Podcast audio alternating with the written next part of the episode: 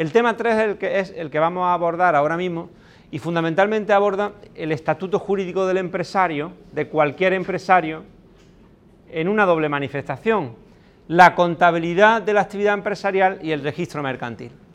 La contabilidad y el registro mercantil. Nosotros vamos a empezar por el registro mercantil y en relación a la contabilidad, luego veremos algo, pero con, menor intensidad también en este caso, porque vosotros tenéis una formación específica, contablemente hablando, etcétera. Pero vamos a empezar por el registro mercantil, que hay que conocer y hay que comprender bien.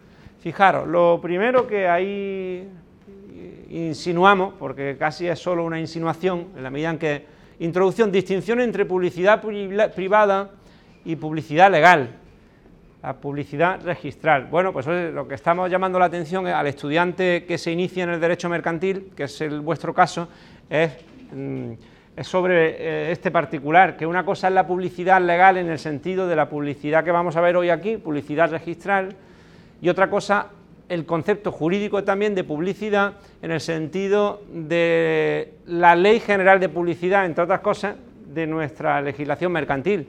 Una cosa es la publicidad como mecanismo que tiene un empresario para, para, intermediar en el mercado de bienes y servicios y para luchar y captar la oferta y la demanda, esa publicidad de venta, de prestigio, etcétera, y otra es esta publicidad que no tiene nada que ver con las que vamos a abordar.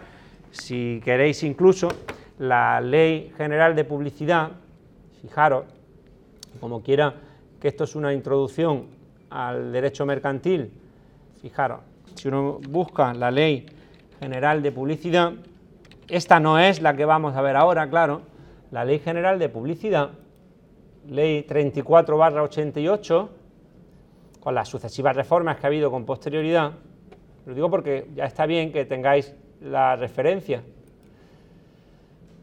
Esta, ley la veremos sobre todo en cuarto en la asignatura de Derecho del Mercado y concursal. Pero fijaros, ahí tenéis la Ley General de Publicidad. Como buenos juristas que sois, o que debemos ser, basta aproximarse al índice de la ley. Desde luego las leyes lo primero que hay que hacer es irse a la exposición de motivos.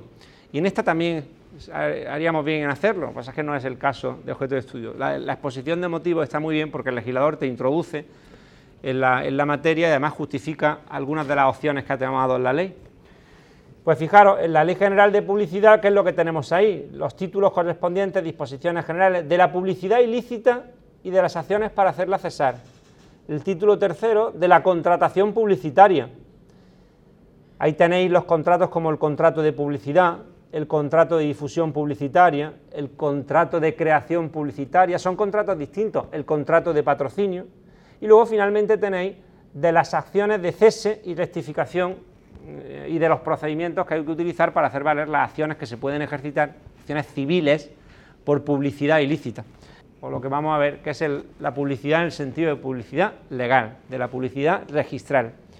Registro en derecho español y en el ámbito del derecho mercantil hay eh, muchos, si me apuráis, y además suelen aparecer más con, frecuencia, pero el principal, el señero desde luego, es el registro mercantil, cuyo funcionamiento tenemos que conocer. Eh, hay otros, registro de bienes muebles, etcétera. Después incluso los podemos citar, incluso buscar. Del registro mercantil, lo primero que interesa saber es el régimen legal. Oye, José Carlos, ¿dónde está regulado el registro mercantil? El registro mercantil está en el Código de Comercio, los artículos 16 a 24. Y esos artículos, el 16 al 24, son vuestro mejor manual de estudio. Se coge uno, los artículos 16 y 24 del Código de Comercio, que además vamos a ver aquí, de los 16 al 24 y los estudia con las indicaciones y con las sugerencias que vamos a ver aquí, los artículos 16 a 24. El título segundo del Código de Comercio, el título segundo del libro primero, que está referido al registro mercantil. Pero hombre, claro, José Carlos, mm, donde de verdad está el registro mercantil es en el desarrollo reglamentario. El reglamento del registro mercantil del año del 96 del año 96 con las sucesivas reformas permanentemente que tiene el reglamento del registro mercantil. Eso es, ese es el marco normativo del registro, del registro mercantil. Lo primero que nos interesa saber, que la organización del registro mercantil está integrada por los registros mercantiles territoriales y por el registro mercantil central, que eh, y se halla este registro mercantil bajo la eh, dependencia del Ministerio de Justicia, el registro mercantil territorial, territoriales, porque no hay uno, territoriales, y el central. Y además, dos, ahora vamos a volver a esto, todos los asuntos relativos al registro mercantil están encomendados a la Dirección General de los Registros y del Notariado. Esta Dirección General de los Registros y del Notariado ya ha salido aquí. ¿A propósito de qué? ¿Os acordáis? Luego no hemos dicho nada hasta ahora, simplemente hemos dicho que el registro mercantil, que la organización depende, porque no lo digo yo, lo dice la propia ley bajo la dependencia del Ministerio de Justicia, hay registros mercantiles territorial y el central. Y además hay una pieza, un instrumento, que es la Dirección General de los Registros y del Notariado. Surgió aquí a propósito de las competencias de los juzgados de lo mercantil, en el serial de competencias de los juzgados de lo mercantil, una de ellas hacía referencia a la impugnación de las resoluciones de la Dirección General de los Registros del Notariado ante los juzgados de lo mercantil. Porque ya os podéis imaginar, lo dijimos en ese momento, que es la Dirección General de los Registros y del Notariado. Es un órgano administrativo, es eh, al fin y al cabo, eh, eh, que pretende o en el que se pretende, entre otras cosas, imaginaos un acto inscribible en el registro mercantil territorial correspondiente, registrador, inscríbeme esto, este nombramiento de administrador, por ejemplo, o cualquier otro acto inscribible, no se inscribe. Bueno, pues cabe, decíamos, un recurso en ese momento, cabe un recurso, desde luego respetando la tramitación oportuna, un recurso de reposición, en algún sentido, decir, oye, no, no, registrador mercantil, eh, replanteate la inscripción, por favor, cuáles son los motivos, los motivos ya te lo ha dicho con la denegación o con la pero cabe interponer un recurso, en ese caso de tipo administrativo, todavía no judicial, y luego incluso, en su momento, un recurso de alzada ante la Dirección General de los Registros. Ah, no, no, el registrador, que no, que no te inscribo. Ah, que no me inscribes. Vámonos a la Dirección General de los Registros y del Notariado. Que además, por otro lado, hace una labor muy importante de, dictar resoluciones eh, a propósito de consultas que se le hacen por parte del cuerpo de registradores sobre si, por ejemplo, de lo que sea, ¿no? Pues Claro, a propósito de determinadas cuestiones más dudosas, etcétera. Pero eso era la dirección general. Si la resolución de la dirección general de los registros del notariado no nos convence tampoco, a los juzgados de lo mercantil sí nos interesa. Al juzgado es el que tiene la competencia. Registro mercantil del domicilio, si no recuerdo mal, de quien quiere inscribir, claro. Registro mercantil territorial. Pues esto, que insisto también ya lo tenéis, pero sobre el que podemos decir algunas cosas, radican en las capitales de provincia y en las poblaciones donde reglamentariamente se determine. Pues eso, en las capitales de provincia están los registros mercantiles, territoriales, en Ceuta y Melilla también, y en algunas otras islas también. ¿eh? Los registros mercantiles territoriales. Las funciones del registro mercantil, del registro mercantil territorial, pues las que tenemos ahí en pantalla. De todas formas, lo primero que conviene decir, y que también dije aquí a propósito de otra cosa que yo no recuerdo, es el registro mercantil, ¿qué es? ¿Es un registro mercantil como el registro de la propiedad? No, lo que yo dije en su día, y eso sí debe quedar claro, es que el registro mercantil es un registro de personas, a diferencia del registro de la propiedad, que es un registro de cosas, de bienes. Y, otros registros podrían aparecer aquí, registro de bienes muebles, por lo que sea ese registro, es un registro de cosas. El registro de la propiedad es un registro de cosas, de bienes inmuebles. El registro mercantil no, es un registro de personas, por cierto, igual que el registro civil, también es un registro de personas, pero de persona natural. El registro mercantil es un registro de personas, en particular un registro donde se inscriben los empresarios, en el sentido que vamos a ver ahora. En el sentido de empresario individual o empresario social Eso está claro. Y, por cierto, las funciones, pues eso, la primera, practicar las inscripciones de los sujetos inscribibles. ¿Se puede inscribir en el registro mercantil cualquiera, todo el mundo? No. ¿Se puede inscribir quién se puede inscribir? Ahora lo vamos a ver. ¿Se puede inscribir quién se puede inscribir? Y de sus actos y vicisitudes. Luego, empresario individual, que ya sabemos qué del empresario individual en relación al registro mercantil, ¿qué sabemos? Me explico, tú que eres empresario individual, ¿te tienes que inscribir obligatoriamente en el registro? No, porque la inscripción es, es decir, potestativa o facultativa, para ampliar vocabulario, potestativa, facultativa. Empresario individual, empresarios sociales y otras sociedades especiales y otras entidades. Vamos a ver ahora, incluso si cogemos el artículo 19 del Código de Comercio, fijaros, antes de ver quiénes son inscribibles, antes de ver el artículo 81 del Reglamento del Registro Mercantil, os debo decir otra cosa, que también os dije en su día. El registro mercantil le pasa algo parecido a los registros de la propiedad, algo parecido, no, igual. Que lo que hay son fundamentalmente, ¿qué? Libros, folios registrales, para ser más exactos, folios, igual que el registro de la propiedad, y cada folio registral tiene la historia registral, en este caso, no de una finca, sino la historia registral de una persona, y no de cualquier persona jurídica, de las que se pueden inscribir en el registro mercantil, que vamos a leer, que son las del artículo 81.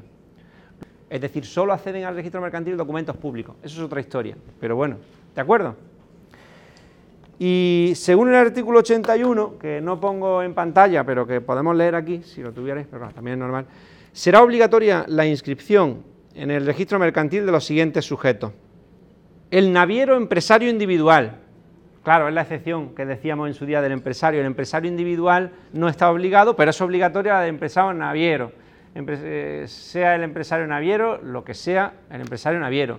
Por cierto, si no se inscribe en el estatuto jurídico de eso que denominamos el empresario naviero, ah, tú no inscribes y debías haberlo inscrito, se te aplica un régimen de responsabilidad patrimonial muy severo porque el régimen de responsabilidad patrimonial del empresario individual naviero tenía ciertas particularidades, tiene ciertas particularidades. En consecuencia, la no inscripción le hace perder una cierta limitación de responsabilidad que tiene. Bueno, vamos a Valgrano, porque también son obligatorias las sociedades mercantiles. ¿Y cuáles son las sociedades mercantiles? Lo vamos a ver en el tema 4, que incluso puede llegar hoy. Las sociedades mercantiles. Las sociedades de garantía recíproca, dice la ley, que son otro tipo de sociedades, las sociedades de garantía recíproca tienen que estar inscritas en el registro mercantil. Las sociedades de garantía recíproca son sociedades de base mutualista, que se llaman, de base mutualista, igual que las sociedades cooperativas. Eh, en la sociedad de garantía recíproca, pues los asociados lo que buscan es facilitar la financiación de cada uno de los socios de la sociedad en cierto sentido, pero no viene al caso, sociedades de garantías recíprocas. Las cooperativas, dice la ley de crédito, son es obligatoria la inscripción de las cooperativas de crédito. Las mutuas, las mutuas de seguros también son dentro del ámbito de las sociedades mutuas, de las sociedades mutualistas que se llaman, están las cooperativas, sociedades de garantías recíprocas, mutuas de seguros, sean lo que sean eso, que como quiera que tenemos además una asignatura que es Derecho de Sociedades Mercantiles, pues seguramente podremos decir algo de estas eh, sociedades y las mutualidades de previsión social, mutuas en definitiva. Las, por cierto, de inscripción obligatoria a las cooperativas de crédito. Sin embargo, hay otro registro que es el registro de cooperativas, que no es el registro mercantil. En el registro de cooperativas, ¿qué se inscribirán? Las cooperativas, pero las que sean de crédito y las mutuas, las cooperativas de crédito y las cooperativas de seguro, en función de la actividad cooperativizada, etcétera, ya veréis esas son en el registro mercantil, pero las demás en el registro de cooperativas. ¿Eh? Por prescripción legal, ¿vale? Por cierto, en el ámbito de la cooperativa hay una ley general de cooperativas y luego hay una ley autonómica. Bueno, pues la importancia de, una cooperativa de crédito y una cooperativa de seguros puede ser. Del mismo modo que, fijaros, eh, también tienen que estar inscritas otras entidades de crédito obligatoriamente. Por ejemplo, las cajas de ahorro, y sigo leyendo. Las cajas de ahorro las cajas de ahorro son una entidad de crédito, también lo veréis en su día, cuando estudiáis contratación mercantil. Las entidades de crédito no son solamente los bancos, los bancos son una modalidad de entidad de crédito. ¿Y qué es un banco en realidad? Una sociedad mercantil, eh, ya os digo yo, una sociedad anónima. Y una compañía de seguro es también una sociedad anónima. Pero es que una compañía de seguro, o la actividad asegurativa o la actividad crediticia, aunque se desarrolla fundamentalmente a través de un banco o una compañía de seguro, esto es, a través de una sociedad anónima, que son en el fondo con ciertas especialidades, también se desarrolla mediante otras formas sociales. Por ejemplo, una actividad asegurativa por, por medio de una mutua de seguro o una cooperativa de seguro, que tiene un régimen jurídico diferente. Y una actividad crediticia por medio de un banco, pero también, por ejemplo, a través de una caja de ahorro, etcétera, o una cooperativa de crédito, ¿de acuerdo? Los fondos de inversión también son de inscripción obligatoria, pero es que se inscriben estos, los que estamos diciendo, los fondos de inversión y, los fondos de inversión. los fondos de pensiones son todas entidades con cierta con personalidad jurídica, los fondos de pensiones, las sucursales de cualquiera de los sujetos anteriormente indicados, que las sucursales también se inscriben, etcétera, etcétera. Ahí tenéis otra referencia que ahora mismo ya vamos a ver, pero fundamentalmente son esos los sujetos de inscripción obligatoria. Más cosas, las funciones del registro mercantil territorial. Una está clarísima, bueno, la de los sujetos inscribibles y luego la de su acto y vicisitudes. Eso es eh, cuando menos importante saberlo, sobre todo en el momento en el que nos encontramos en relación al empresario individual sería conveniente. Si uno busca el artículo, en este caso 19 del Código de Comercio, que tiene que tener su equivalente también en el reglamento del registro mercantil, ¿qué se inscribirá en relación al empresario individual? Mirad, el 87 del reglamento del registro mercantil, fijaros, de la inscripción de los empresarios individuales, por lo que nos toca ahora, que es fundamentalmente, esto ya lo dijimos a propósito del apoderamiento de la representación voluntaria, es decir, el tema de los poderes, un poder general de un empresario individual, si debe estar inscrito, pero claro, es que a veces el empresario individual, el empresario individual no tiene por qué estar inscrito. Ahora, si está inscrito, en principio el Poder General tiene que estarlo, ¿de acuerdo? Fijaros, en este supuesto quinto, eh, podríamos, alguien se le ocurre algo relacionado con lo que ya hemos visto aquí, en esta asignatura? Está haciendo referencia a un empresario individual inscrito en el registro mercantil y es mm, inscripción obligatoria el nombramiento para suplir por causa de incapacidad a quien ostente la guarda o representación legal del empresario si su mención no figurase en la inscripción primera. Bueno, yo me refería en realidad al hecho de que los menores de edad pueden eh, ejercitar la actividad empresarial. ¿El menor de edad puede ser empresario individual? Sí, ¿lo recordáis? Sí podía. Siempre que, eh, eh, claro, en los casos de sucesión de empresas referíamos en particular, si un menor de edad, claro, referíamos al supuesto de sucesión de empresa, si precisamente por vía no, no, no, no, no, por vía de sucesión. Hacía referencia a la ley a la posibilidad de que si por herencia se recibe una empresa, el menor de edad puede continuar en la medida en que esté, eh, tenga la representación legal o el tutor correspondiente. Y no solamente eso, sino que además eh, eso se aplicaba a otro supuesto que era el de incapacidad sobrevenida, analógicamente. Es decir, yo soy empresario simplemente y después me incapacitan judicialmente, pues mediante tutor puedo continuar la actividad empresarial. Pero no, en principio para ser empresario individual hay que tener... Dicho eso, fijaros, mm, ¿qué más cosas? Bueno, los que sean, ahí están las capitulaciones matrimoniales, etcétera, las resoluciones judiciales relativas al concurso, etcétera. Es solo una invitación a que os asoméis y a que seáis algo inquietos en relación a eso. Los registros mercantiles territoriales, luego inscripción, sujeto inscribible y actos inscribibles. Legalización de los libros de empresarios por cierto, os pido, por favor, que en este primer punto busquéis también, en relación a las sociedades, aunque bueno, eso retornará después, qué es lo que es inscripción también obligatoria. Desde luego los administradores tienen que estar, los ceses de administradores, también los poderes generales, etc. La legalización de los libros de los empresarios.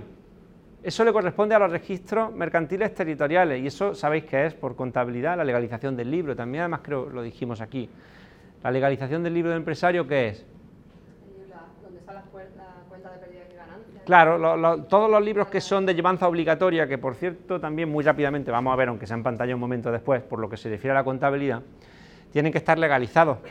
Eh, libros de inventario y cuentas anuales, pero también otros tipos de llevanza obligatoria que no son, que no son estrictamente libros contables, por ejemplo, libros de acciones nominativas, sociedad anónima, o libro de, de, de la sociedad de responsabilidad limitada, de socios, sin más, que así se llama, la legalización de esos libros tiene que realizarse ante el registro mercantil territorial del domicilio correspondiente al empresario individual, al empresario. Y, por cierto, el empresario individual, aunque no esté inscrito en el registro mercantil, sí puede pedir la legalización al registrador correspondiente. Y la legalización se puede hacer si cogiésemos estos dos preceptos y los leyésemos, cosa que no vamos a hacer ahora mismo, se puede hacer también por dos vías. Una es con carácter previo a las anotaciones y otra con posterioridad. Una llevando el libro y entonces el registrador, pues tal, tal, tal, te lo pica, número de páginas, tal, tantas páginas. O a posteriori, una vez que se han hecho las inscripciones y se ha encuadernado, que hay dos maneras, previa o a posteriori. La legalización, en cualquier caso, es una función atribuida a los registros mercantiles territoriales. También el nombramiento de expertos independientes y auditores de cuentas. Ahí lo tenéis, el artículo 338 y siguientes del reglamento del registro mercantil. El reglamento del registro mercantil es una norma muy útil, muy minuciosa y muy útil para la práctica real.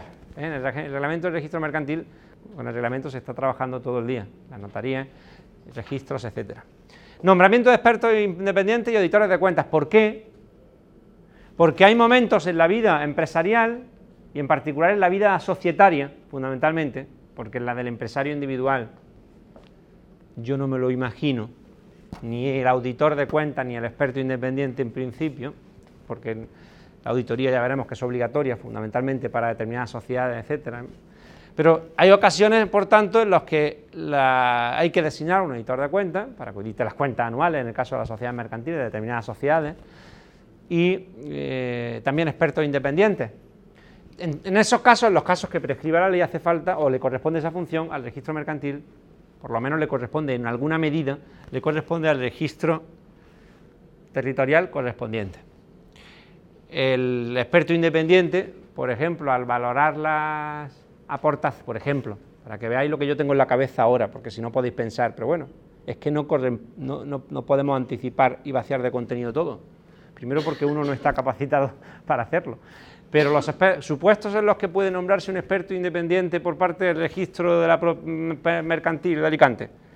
Una sociedad con domicilio social en Alicante o eh, que realiza una, tiene un capital social determinado, va a realizar un aumento de capital social, alguien va a suscribir esas nuevas acciones, los propios socios, pero van a realizar aportaciones no, no, aportaciones no dinerarias. Porque porque uno para adquirir las acciones de una sociedad o las participaciones puede hacerlo mediante aportación dineraria o no dineraria. Pues te aporto un inmueble por el valor nominal de las acciones que voy a adquirir. Las aportaciones no dinerarias deben ir acompañados por un informe de un experto independiente a propósito de su valor. Claro, informe de experto independiente, aunque es prescindible, por cierto, tanto en la anónima como en la limitada es prescindible ese informe digo, un supuesto de, los que podrían, pero a nosotros nos da igual eso. Lo que hay que saber es que el registro mercantil territorial tiene entre sus, funciones también la del nombramiento de expertos independientes y de auditores de cuentas cuando proceda.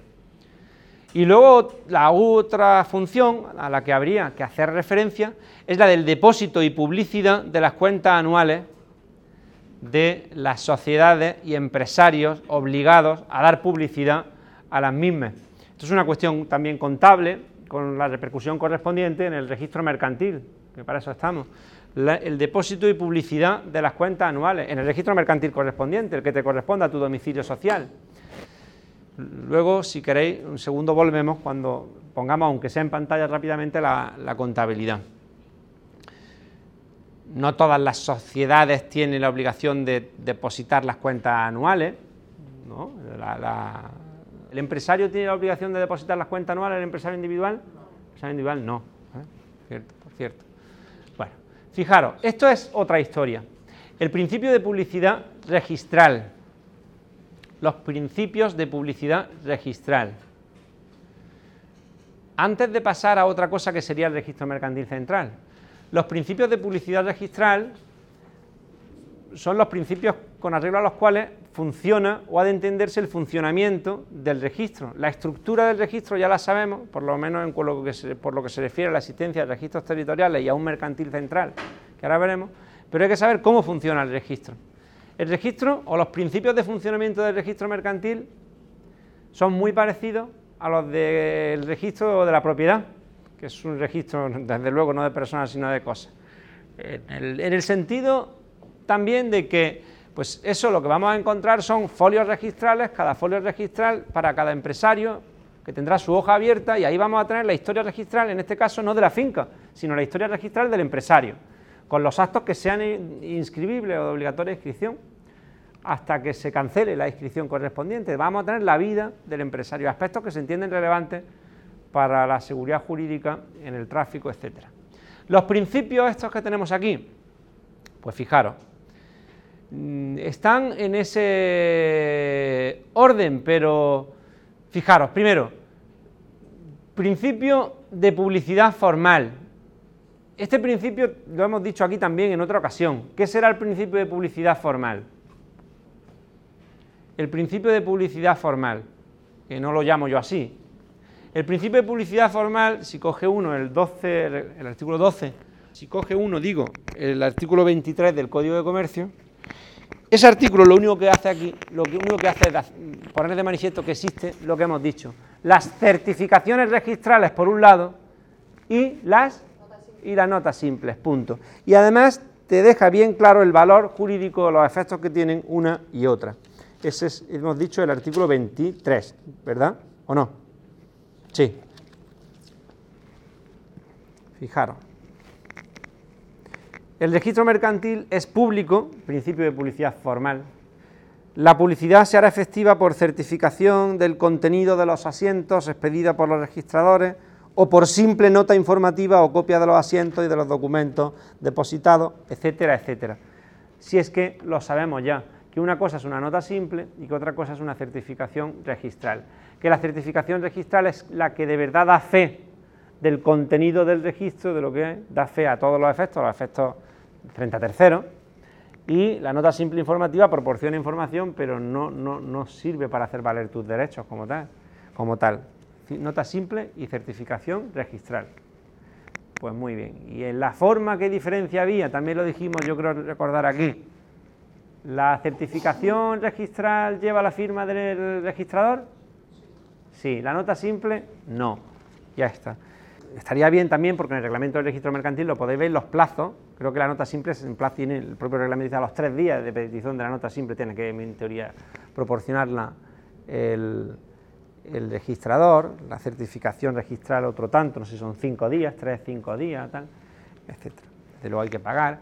Y además eh, también se puede solicitar por distintos medios, por medio de correo, por medio de, incluso a través de la página del propio registro de la propiedad, otros principios. El principio de... Fijar, a mí me vaya a permitir que pegue un salto aquí. Del principio de publicidad formal me voy a ir al principio este de titulación pública, que insinuaba la compañera sin querer, eh, y es que fundamentalmente los documentos que han de acceder al registro del mercantil y también al de la propiedad, por cierto, para el registro mercantil son, han de ser documentos públicos, escrituras públicas con la particularidad de que como toda buena regla en derecho tiene su excepción. Hay documentos que eh, pueden acceder al registro mercantil sin titulación pública. Y algunos de ellos pueden resultar incluso curiosos. Por ejemplo, a ver si está aquí, fijaros. Vamos a buscar el 5 del reglamento del registro mercantil, porque fijaros, estoy pensando ahora mismo en la, en la inscripción del empresario individual. La primera inscripción del empresario individual, la inscripción 5.2 solo podrá practicarse en virtud, de, en virtud de documento privado en los casos expresamente prevenidos en las leyes y en este reglamento. No, pero si es un precepto del. No tiene. Es un precepto del, reglamento del registro mercantil, fundamentalmente, y hasta donde te dice. Eh, qué puede inscribirse con documento público y qué puede inscribirse con documento privado. Por ejemplo, la inscripción del empresario, digo empresario individual, la primera inscripción es en documento privado, siempre que es... ¿eh? Y, hasta el cese incluso de nombramiento de administradores, curiosamente si es con la certificación correspondiente de... Bueno, lo podéis ver. Vamos a seguir, por tanto, bueno, principio de titulación pública, principio de publicidad formal. Fijaros, otro principio, por favor, importante, y, y perdonar el desorden con que bueno, o, no, el principio de oponibilidad. El principio de oponibilidad, y no lo pongo aquí, pero vosotros lo debéis poner, por favor, el principio de oponibilidad lo que nos eh, viene a decir es que debemos distinguir lo que es la, denominada publicidad material positiva y la publicidad material negativa. Vuelvo a repetir, digo, el principio de oponibilidad, el principio de oponibilidad que está regulado en el artículo 21 del Código de Comercio, y en el 9 del reglamento del registro mercantil, nos obliga a distinguir entre el principio de, entre, la publicidad material positiva y la publicidad material negativa. ¿La publicidad material negativa qué es? La publicidad material negativa es la presunción de conocimiento que se da al hecho de que algo esté inscrito en el registro mercantil para el tercero de buena fe. Es decir, si una cosa que ha de estar sujeta a inscripción obligatoria o no está sujeta a inscripción, pero está inscrita porque procede a la inscripción, si está sujeta, desde el momento en que está inscrita en el registro mercantil, hay una presunción de conocimiento por parte del tercero de buena fe y se presume además que el tercero es de buena fe. Tú no puedes decir, imagínate un nombramiento de un administrador o un poder general que está, que está inscrito en el registro porque es obligatorio, un poder general, un apoderado general de una sociedad y está inscrito en el registro mercantil. Pues tú que eres tercero de buena fe no puedes, negar principio de publicidad, eh, principio de publicidad material positiva, hay una presunción de conocimiento de que lo que está inscrito en el registro, pues de conocimiento en consecuencia, no puedes desconocer determinadas cosas, hacer valer, eh. La publicidad material negativa sería el efecto contrario, es decir, algo así como que no puede beneficiar no puede beneficiar a quien tiene la obligación de inscribir algo, tu empresario, tienes esa inscripción obligatoria, esto, esto y esto. Pues no puede beneficiarte, la no inscripción no puede beneficiarte. La no inscripción no puede beneficiarte. Código de Comercio, artículo 21. Eso es la primera consideración que yo no he dicho, pero que es importante y que estaría dentro de lo que es el principio de oponibilidad. Por eso la referencia al artículo 21. Ojo, ¿desde cuándo te es oponible algo? ¿Desde el momento de la inscripción en el registro mercantil? No, desde el momento, porque claro, es que había hay que ver ahora después el registro mercantil central. El registrador mercantil territorial anota algo, pero es desde el momento de la publicación en el boletín oficial del registro mercantil del extracto de lo que se ha publicado en el registro. Los registradores mercantiles territoriales, cuando escriben algo, tienen obligación de hacerlo llegar al, al registro mercantil central, que es único y que es el que controla la publicación del boletín oficial del registro mercantil. Es decir, ha de publicarse un extracto en el boletín oficial del registro mercantil. Desde ese momento, al tercero de buena fe es cuando es oponible, le es oponible el acto. Imaginaros, por ejemplo, el cese de un administrador, la contratación con alguien que supuestamente tiene un poder general y ha sido ya cesado. Pues bueno, yo, mire, perdona, yo, no, no es que estaba inscrito en el registro mercantil, no, no, no, es que a mí no, no es la inscripción, ni siquiera la inscripción, es desde la publicación en el, boletín oficial y se publicó después, pues yo, no, imaginaros, salvo que se demuestre porque la presunción de buena fe admite prueba en contrario, pero el registro presume la buena fe. ¿Me explico o no? Yo te contrato con una persona que ya tienes, ha sido cesada el registro mercantil presupone mi buena fe, es una presunción que admite prueba en contrario. Y ahora resulta que cuando yo he contratado, pues eh, realmente estaba cesado de hecho, pero hola, pero no estaba inscrito, o estaba inscrito en el registro mercantil, pero todavía no lo estaba el extracto en el boletín oficial del registro. ¿De acuerdo? ¿Alguien tiene alguna duda o no? Respecto a la presunción de la buena fe.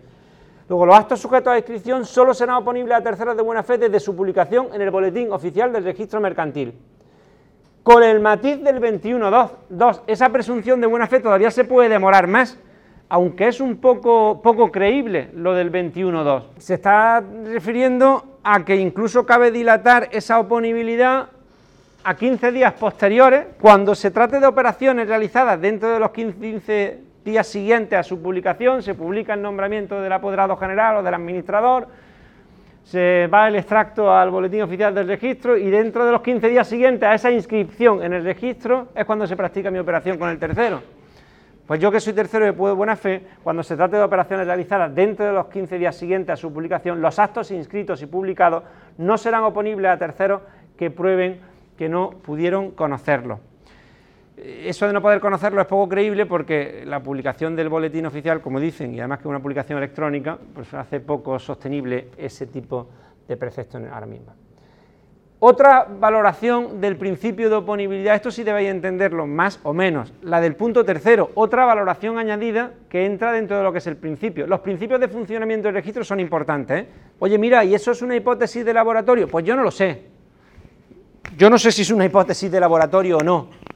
Pero lo cierto es que si hay discordancia entre lo que se ha inscrito en el registro mercantil, entre lo que ha inscrito el registrador mercantil y el extracto que ese propio registrador ha enviado al boletín oficial, al registro mercantil territorial para su publicación en el boletín oficial del registro, si hay discordancia, el tercero de buena fe puede hacer valer lo que le convenga en ese sentido, la inscripción que le sea más favorable. Y sin perjuicio de exigir responsabilidad luego a quien proceda, que es eh, eh, lo que dice, por cierto, después, y que tú todavía no has leído, quienes hayan ocasionado la discordancia estarán obligados a resarcir al perjudicado. Y el 21.4 termina de dar forma al principio de oponibilidad, en el sentido siguiente. Vale, eso es la primera, lo primero. La buena fe del tercero se presume en tanto no se pruebe que conocía el acto sujeto a inscripción. Ah, yo soy de tercera buena fe, yo no sabía, yo no conocía al cese, yo contraté con él y no conocía al cese. No, no, sí lo conocía. Bueno, pruébalo. ¿Eh? Pruébalo. Si se prueba, ¿eh? luego la buena fe del tercero se presume en tanto no se pruebe que conocía el acto sujeto a inscripción. Es decir, puede estar inscrito, ¿eh? puede estar inscrito, y a mí esa inscripción, y, yo, no, y yo no favorecerme del principio de yo tercero, no beneficiarme del principio de oponibilidad porque está inscrito. No, no, o desde la fecha de la inscripción, no es que lo conocía el cese desde antes, ¿no? cualquier variante, la inscripción y no inscrito, acto, inscrito y no publicado, o la discordancia entre la publicación y la inscripción. Eso por lo que se refiere al principio de oponibilidad. Y, el principio de publicidad material eh, negativa, que es el que, hacíamos que hacíamos referencia antes, para ser más precisos, porque yo antes he mostrado cierta indefinición que no es conveniente. De lo que vais a tomar nota es del principio de oponibilidad como publicidad material negativa. Por favor, los efectos de la falta de inscripción consisten en que esa omisión, esa omisión, oye, que estabas obligado a inscribir y no lo has hecho, no puede beneficiar a quien está obligado a instar la oportuna inscripción. Al contrario de los terceros de buena fe, que podrán hacer valer, al contrario de los terceros de buena fe, que podrán hacer valer el hecho no inscrito, pero inscribible, es que lo tenías que haber inscrito, el hecho no inscrito, pero inscribible, en lo que les sea favorable, en lo que les sea favorable. Eso por lo que se refiere al principio de, oponibilidad, publicidad material negativa, presunción de buena fe con sus variantes y publicidad material negativa. El principio de legalidad, ¿lo veis ahí en pantalla? Es el principio que tenéis también en el artículo 18.2 del Código de Comercio y que fundamentalmente lo que viene a decirnos es que el registrador tiene una obligación de controlar la legalidad de lo que se va a inscribir. Y con esa afirmación y ya está, nos deberíamos quedar. Es decir, el registrador tiene una labor o un control de legalidad atribuido por ley de los actos inscribibles en cuanto a la capacidad, eh, en cuanto a fiscalizar el documento que se pretende inscribir. Lo cual origina muchos problemas si, si, tenemos en cuenta también que el notario previamente hace otro control de legalidad. Los notarios hacen un primer control de legalidad y los, registradores, y los registradores otro. ¿Dónde están los límites de un control y el otro? ¿Hasta qué punto puede el registrador fiscalizar el control de legalidad que ha hecho el notario, etcétera. Hay un principio ¿vale? de legalidad. Y como quiera que el registrador hace ese control de legalidad, aquí viene la afirmación que es importante, el registro se presume exacto y válido. Ese sería el 18.2 y en particular el 6 del reglamento del registro mercantil, que fijaros. Vamos a buscar el 6 el 6 del reglamento del registro mercantil. Digo que se presume exacto y válido. Por cierto, esa presunción, ¿qué pasa con ella? Digo, eso de que se presume que lo que dice el registro es exacto y válido, ¿qué pasa con esa presunción? Bueno, bueno, en el fondo no estás diciendo algo que no tenga sentido porque el principio de oponibilidad es una derivación del de legalidad también. Se presume que el registro es exacto y válido y en la medida en que se presume que es exacto y válido, pues también eso produce los efectos. Pero no me refería a eso, me refiero a que esa presunción de exactitud cabe desvirtuarla mediante una resolución judicial. Claro, mediante una resolución judicial. Fijaros, legalidad el artículo 7, ¿lo puedes leer, por favor, ya que te estamos dando la lata? Luego se presume que es exacto y válido y contrario. Ahora, si un juez eh, lleva a cabo la declaración judicial correspondiente, pues ya habrá que rectificar eh, el registro y además, por supuesto, pues no, no, no, no convalida los actos y los contratos que sean nulos con arreglo a la ley. Para terminar con los principios, solamente fijaros, el principio, ahora, este otro que tenéis aquí, el principio de legitimación y de fe pública registral, principio de legitimación y fe pública registral, artículo 20 del Código de Comercio. Vamos a buscar el 20. Bueno, el principio de legitimación, el principio de legalidad es el que hemos hecho referencia, a ese control de legalidad que le corresponde al registrador. El principio de legitimación es precisamente lo que acabamos de leer ¿de acuerdo? Lo que acabamos de decir, que precisamente porque hay ese control de legalidad se presume que es exacto y válido y solamente en caso de una declaración judicial mm, que lo rectifique ¿eh? o que acuerde la nulidad del acto inscrito, eh, solamente en ese sentido se puede cuestionar esa presunción o desvirtuar esa presunción. Otros principios como el de trasto sucesivo, y ya me callo, eh, son fácilmente imaginables, igual que ocurre en el registro de la propiedad, el trasto sucesivo que será, artículo 11 del reglamento del registro mercantil, pues que como quiera que el registro es la historia registral de una finca, no, de un, de un empresario en este caso, no se pueden inscribir, si lo que ha inscrito ahora mismo está aquí, está la inscripción número tercera o cuarta del folio registral, cualquier acto que se pretenda inscribir tiene que estar encadenado con el anterior. Es una cadena ya no de titularidades, pero sí de actos. Si aquí aparece como administrador, inscrito en la hoja abierta a esta sociedad mercantil tal persona, no me pretendas inscribir un acto de un administrador que no aparece como administrador inscrito. Antes tienes que inscribir la, revocación del anterior y el, nombramiento del nuevo. Ese es el tracto sucesivo. La cadena de inscripciones tiene que responder a esa idea que acabamos de decir aquí. Si está como administrador una persona, pues no me pretenda inscribir un acto ¿no? de otro en concreto. Eso en distintas formulaciones que podemos incluso en un segundo mirar distintas formulaciones. Por ejemplo, 11. Mira, trato sucesivo. Hombre, pues eh, evidentemente, eh, dime un supuesto que hayamos visto aquí al principio, de libro. Para inscribir acto o contrato relativo a un sujeto inscribible, será precisa la previa inscripción del sujeto. Un supuesto. De que manifieste claramente ese supuesto. Para inscribir actos o contratos relativos a un sujeto inscribible será precisa la previa inscripción del sujeto. Hombre, se podría decir, José Carlos, muy fácil, porque si, si pretende inscribir algo relativo a una sociedad responsable limitada, antes tendrá que estar inscrita. No, pero no me refiero a eso, me refiero al empresario individual. Por ejemplo, el empresario de responsabilidad, el emprendedor de responsabilidad limitada, ¿os acordáis? ¿Podía acogerse a una limitación de responsabilidad? Sí, pero tenía que estar escrito para escribir actos o el tema de las capitulaciones matrimoniales o el régimen de responsabilidad del comerciante casado, para limitar la responsabilidad de determinados bienes del cónyuge del comerciante, era necesario que su cónyuge, el empresario, estuviera inscrito. Para inscribir actos o contratos relativos actos a un sujeto inscribible, será precisa la previa inscripción del sujeto. Pues si está nombrado un administrador, para inscribir la revocación o el cese, que también se inscribe, hombre, que si, no está nombrado en el registro, ¿qué va a cesar? Pero para inscribir actos o contratos modificativos o extintivos de otros otorgados, con anterioridad será precisa la previa inscripción de estos, pues sí. Y, tercero, bueno, pues yo estoy utilizando el mismo ejemplo que al final está expresamente recogido en ese caso, pues eso, respecto a los actos de apoderados administradores, pero podría uno referirse a cualquier otro tipo de acto inscrito. Dicho eso, solamente para recuperar los principios estos, yo creo que con eso eh, el principio de prioridad es el que nos quedaría el principio de prioridad del artículo 10 del reglamento del registro mercantil, ¿qué será, por cierto? ¿Qué será el principio de prioridad registral? Lo que antes el registro tiene... ¿Eh? Que lo que, según el orden de llegada Claro. Y si son contradicciones, ah, chicos, lo primero que hay aquí me ha llegado a mí, cumpliendo el resto de principios registrales es esto.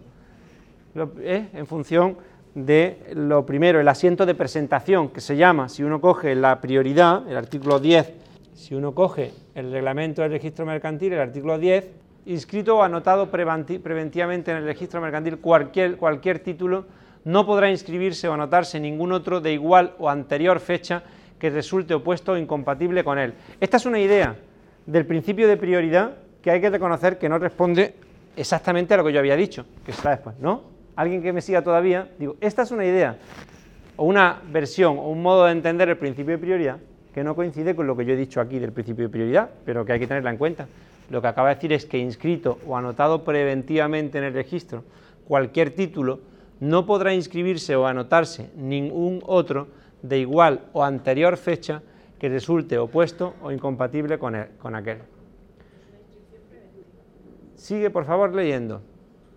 Si solo se hubiera extendido el asiento de presentación, tampoco podrá inscribirse o anotarse durante su vigencia ningún otro título de la clase antes expresada.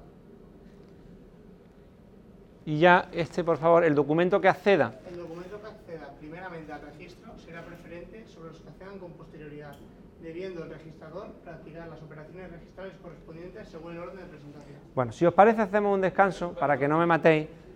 ¿Cómo, se come eso con lo de la publicidad? Claro. Si tenemos que esperar a que los 15 días de publicidad y que lo manden a publicación. ¿Pero a qué te refieres ahora en particular? A ver.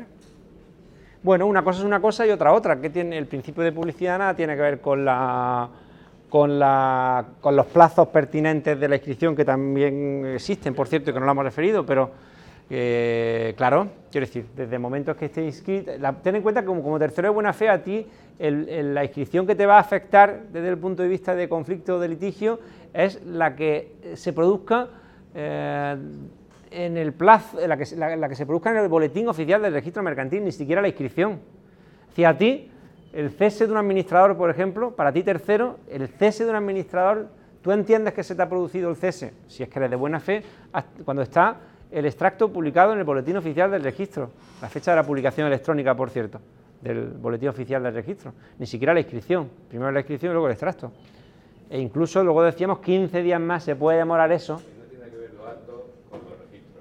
Claro, esto es un momento previo, estamos haciendo referencia a, qué se puede escribir o no.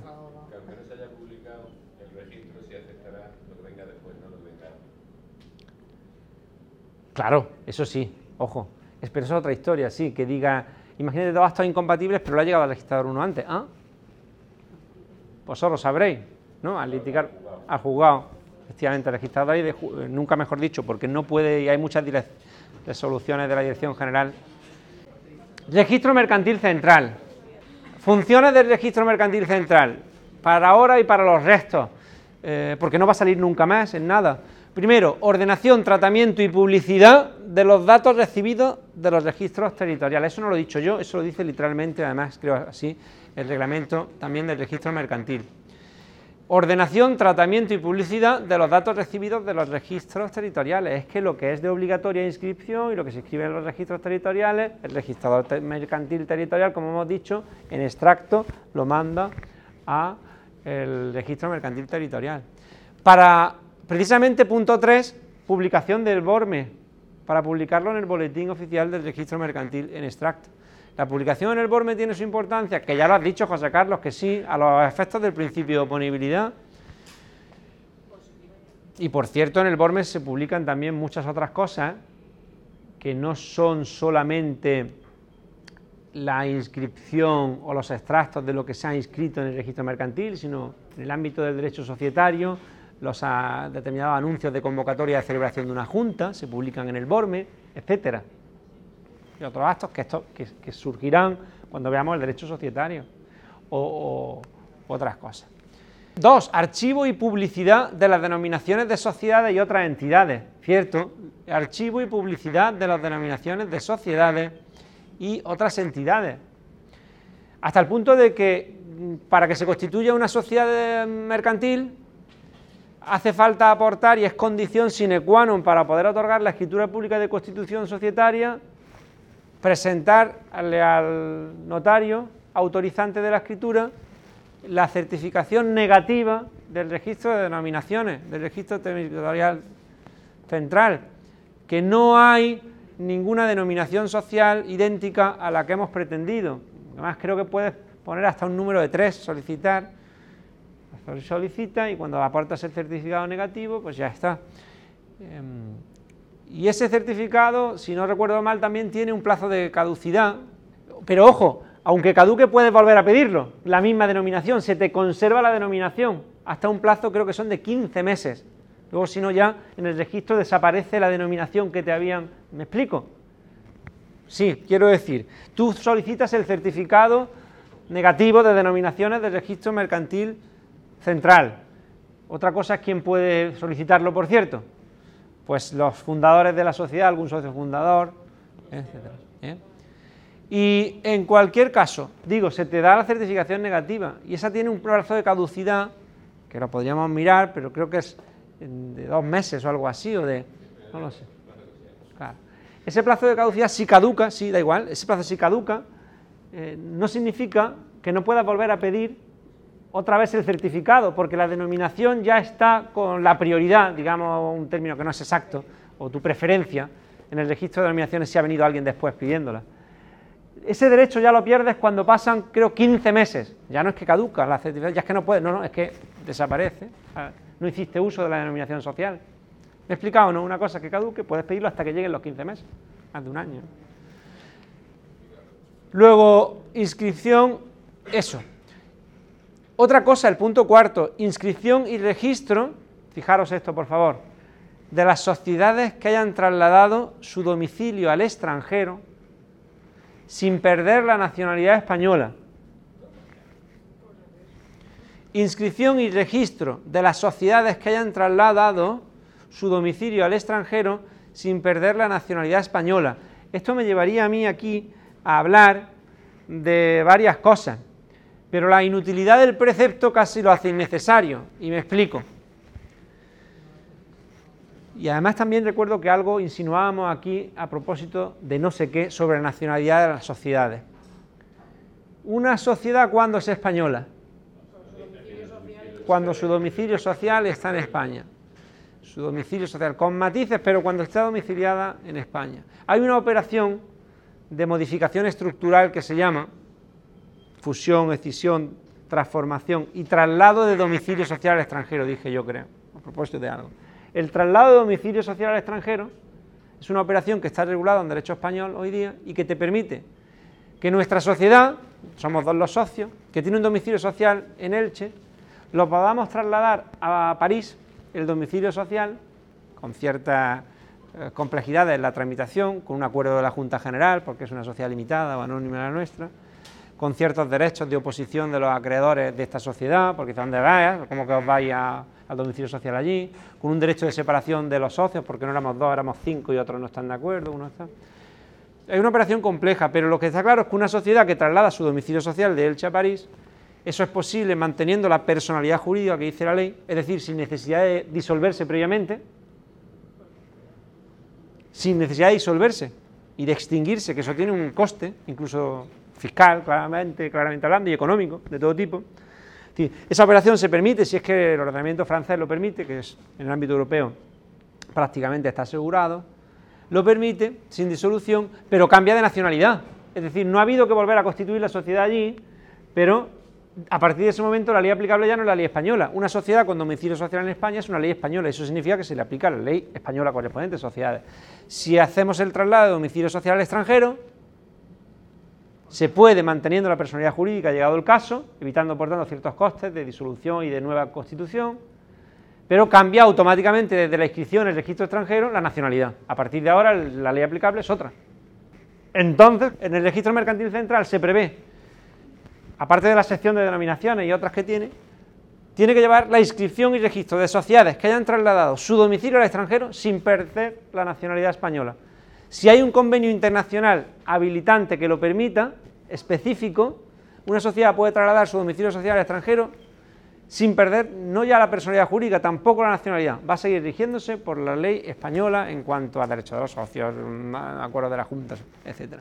Esto, mm, que se sepa, no existe ningún convenio. En consecuencia, digo, por eso me refería en cuanto a la inutilidad del precepto, por esa posibilidad existe. Registro mercantil central. Y lo último, punto quinto, comunicación a la Oficina de Publicaciones Oficiales de las Comunidades Europeas de los datos a los que se refiere el artículo 14 del reglamento por el que se aprueba el Estatuto de la Sociedad Anónima Europea. De esto os podéis olvidar salvo por lo que se refiere a lo siguiente. Cuando veamos derecho societario, pero podremos ver, llegado el caso al menos, también insinuaremos algo de la sociedad anónima europea. Eso de la sociedad anónima europea es, una, es algo particular. ¿Por qué? Porque una cosa es que nosotros tres constituyamos una sociedad anónima española, regulada en la ley de sociedades de capital y que tendrá las características que tenga, capital social dividido en naciones, etcétera, y que tendrá su domicilio social en Elche. Y otra cosa es que nosotros tres decidamos no constituir una sociedad anónima española, sino eso que se llama una sociedad anónima europea, que está regulada en un reglamento comunitario, ya sabéis que los reglamentos son directamente aplicables, que es el reglamento de la sociedad europea, sociedad anónima europea. Una sociedad anónima europea que es pues una sociedad anónima europea se le aplica el reglamento comunitario. Pero como quiera que tiene que tener un domicilio social, si lo tiene en España, estaremos ante una sociedad anónima europea a la que se le aplica un reglamento comunitario en cuanto a cómo funciona, y en lo no previsto en el reglamento, la ley de su domicilio social, la española. Pero lo que quiero decir es que es una persona jurídica de ámbito mm, comunitario, porque está pensando en sociedades que van a realizar una actividad eh, transnacional desde el origen en el ámbito europeo y que puede tener ciertas ventajas constituir esa sociedad anónima europea. Pues en relación a esa sociedad anónima europea y al estatuto de la sociedad o la norma, hay una previsión también en el registro mercantil central. Con eso terminaríamos el tema 3 del registro